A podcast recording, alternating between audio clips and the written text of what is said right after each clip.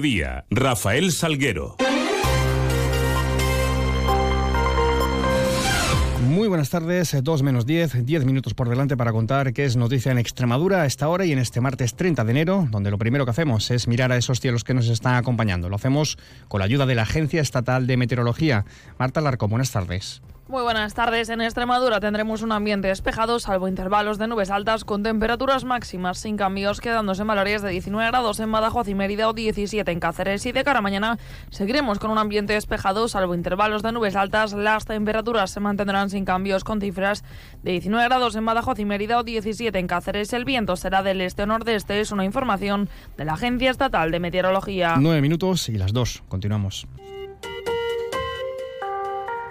Extremadura, al igual que ya se aplica en otras regiones, va a prohibir el uso del teléfono móvil en las aulas, en recreos y extraescolares en una norma que se va a aplicar en todos los niveles educativos en los centros escolares extremeños, con alguna excepción como por uso docente o por razones médicas o de enfermedad. Una decisión adoptada por la Consejería de Educación tras escuchar ayer lunes a la comunidad educativa y que va a defender mañana miércoles en la Conferencia Sectorial de Educación que ha convocado la ministra Pilar Alegría. Escuchamos a la consejera extremeña Mercedes Vaquera. Que el 95% de la comunidad educativa está a favor de la prohibición del uso y exhibición de los móviles y, por supuesto, también de todos los dispositivos electrónicos personales, como por ejemplo los, relojes. Eh, están a favor de que se prohíba en todos los niveles educativos, es decir, desde infantil, aunque en infantil no lo suelen tener, pero hasta eh, bachillerato incluido y en todo el recinto de los centros educativos, lo que conlleva comedor, recreo y, por supuesto, eh, las, actividades extraescolares. Por otra parte, el Consejo de Gobierno de la Junta de Extremadura daba luz verde hoy a la prórroga del convenio suscrito con la comunidad de regantes del Valle del Zújar, que va a permitir la puesta en marcha del nuevo regadío de Monterrubio de la Serena antes de concluir este año. Victoria Bazaga es la consejera portavoz. Que la Junta de Extremadura mantiene con la comunidad de regantes del Valle del Zújar para finalizar las obras de transformación en regadío de 1.200 hectáreas en Monterrubio de la Serena.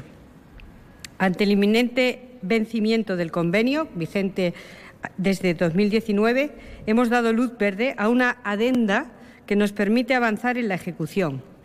Con este convenio ampliamos el plazo de las obras hasta el 31 de diciembre de 2024. Y hablando de regadíos, estos más polémicos, los de Tierra de Barros, se reitera que el Ejecutivo que preside María Guardiola está al 100% con este proyecto, pero apuntan desde la legalidad. También se apoyaría una comisión de investigación en la Asamblea sobre este tema y se mantiene que se siga a expensas de la Declaración Ambiental de la Unión Europea. Por su parte, el delegado del Gobierno de Extremadura, José Luis Quintana, asegura que esa día, la del regadío, es eh, de la Junta de Extremadura el Gobierno extremeño va a luchar por este proyecto, porque sea una realidad y además con verdades y con transparencia. Vamos a reclamar este asunto a Europa de la mano de los regantes, para que ellos sean y reciban de primera mano toda la información relativa a fechas, a fondos, etcétera. El impacto medioambiental de Europa no ha llegado. Estamos todavía pendientes de él y sin él no se puede hacer nada. Yo a mí me sorprende un poco ahora eh, los cambios de opinión y lo que dice el, consejero. me sorprende un poco, porque dice ahora que, mm, que no va a hacerlo mientras no tenga la declaración de impacto ambiental de Bruselas. No, no. La declaración de impacto ambiental es de la Junta de Extremadura. La declaración de impacto ambiental tiene, es positiva por parte de los técnicos de la Junta de Extremadura. Mientras los técnicos de la Junta de Extremadura no digan absolutamente nada, eso es lo que hay. La obra se puede empezar y licitar ya. Por cierto, y hablando en clave agrícola, agricultores de la Campeña Sur continúan las protestas por la situación del campo, protestas que vienen realizando desde el pasado jueves. Circulan a 15 kilómetros por hora por la Nacional 432 entre Azuaga y Llerena y viceversa. Una marcha de más de una treintena de vehículos que provoca grandes retenciones. Los agricultores protestan contra lo que consideran una falta de respuestas de los poderes públicos a las demandas eh, del sector y se encuentran también recortes en los ecoregímenes de la PAC. Escuchamos a uno de sus portavoces, que es Cándido Méndez. Seguir los próximos días indefinidamente hasta que consigamos, pues bueno, lo que todos sabemos que lo hemos dicho muchas veces, eh, desde el recorte de la paga hasta las medidas excesivas agroambientales que nos tienen el cuaderno digital, ahora quieren quitarnos la subvención del gasoil, todo ese tipo de cosas, el coste de los insumos ah, es ya eh, inaguantable y Y hablamos de infraestructuras eh, porque eh, es el día 5 de febrero, en una visita a Mérida, el ministro de Transportes, Óscar Puente, va a tener un encuentro con la presidenta extremeña, María Guardiola, y va a reiterarse esos asuntos en los que hay que trabajar entre ambas eh, administraciones, las infraestructuras en Extremadura. Así lo apuntaba Victoria Bazaga. Al ministro Puente, como venimos diciendo desde hace ya mucho tiempo, le vamos a reclamar todo lo que necesitamos en infraestructura, no solamente en las infraestructuras del tren, ese AVE Extremadura-Madrid imprescindible y que necesitamos, sino también el resto de infraestructuras de transporte que nos hacen falta.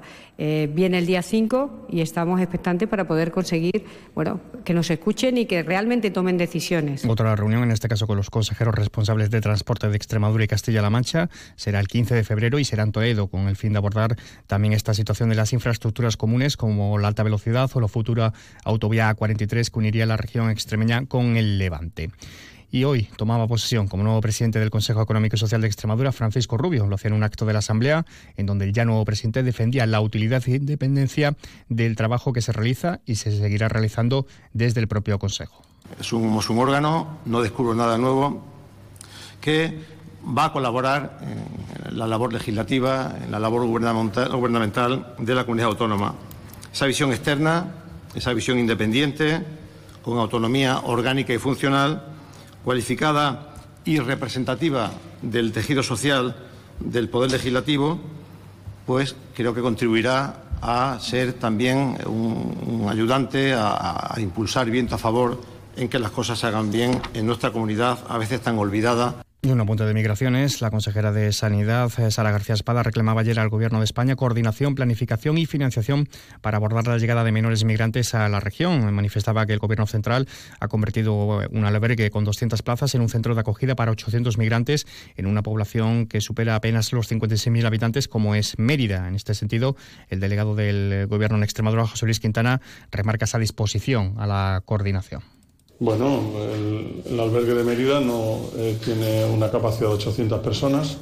Ahora mismo no está completo, todavía tenemos alguna capacidad y estamos, creo que se está haciendo un buen trabajo. Eh, actualmente hacen la asociación no gubernamental, hacen es quien lleva la gestión y desde luego yo estoy seguro que están haciendo una buena gestión. El puntazo. Que hoy lleva la firma del eh, presidente autonómico del sindicato CESIF, Benito Román. Muy buenas. Buenas tardes.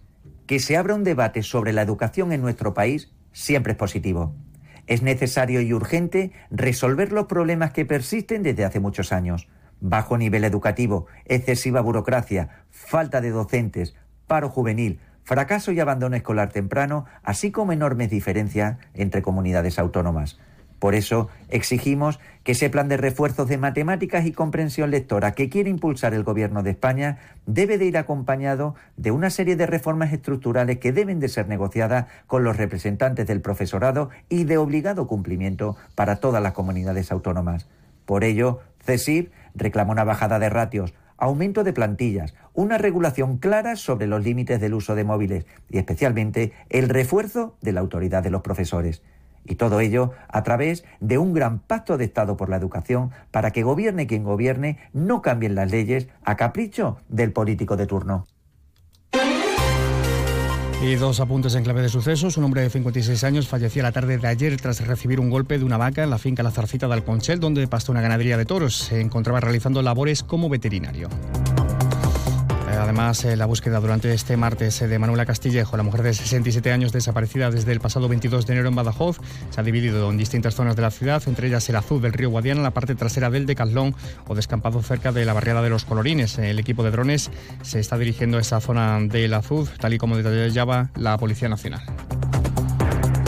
Además, hablamos de robos en el campo. Se apunta y se destaca en esta campaña el descenso en el número de robos durante la campaña aceituna, con un total de 170 delitos registrados, 173.000 kilos sustraídos frente a los 185 y 280.000 kilos robados en la campaña del 2022. La Guardia Civil ha actuado en 120 operaciones. Bueno, pues así alcanzamos con estas cifras las 2 de la tarde. Ya saben que pueden seguir informados a través de nuestra web, de nuestras redes sociales. Ahora les dejamos la compañía de más noticias aquí en Onda Cero, que seguimos contando noticias. Pase un feliz resto del día, un feliz martes.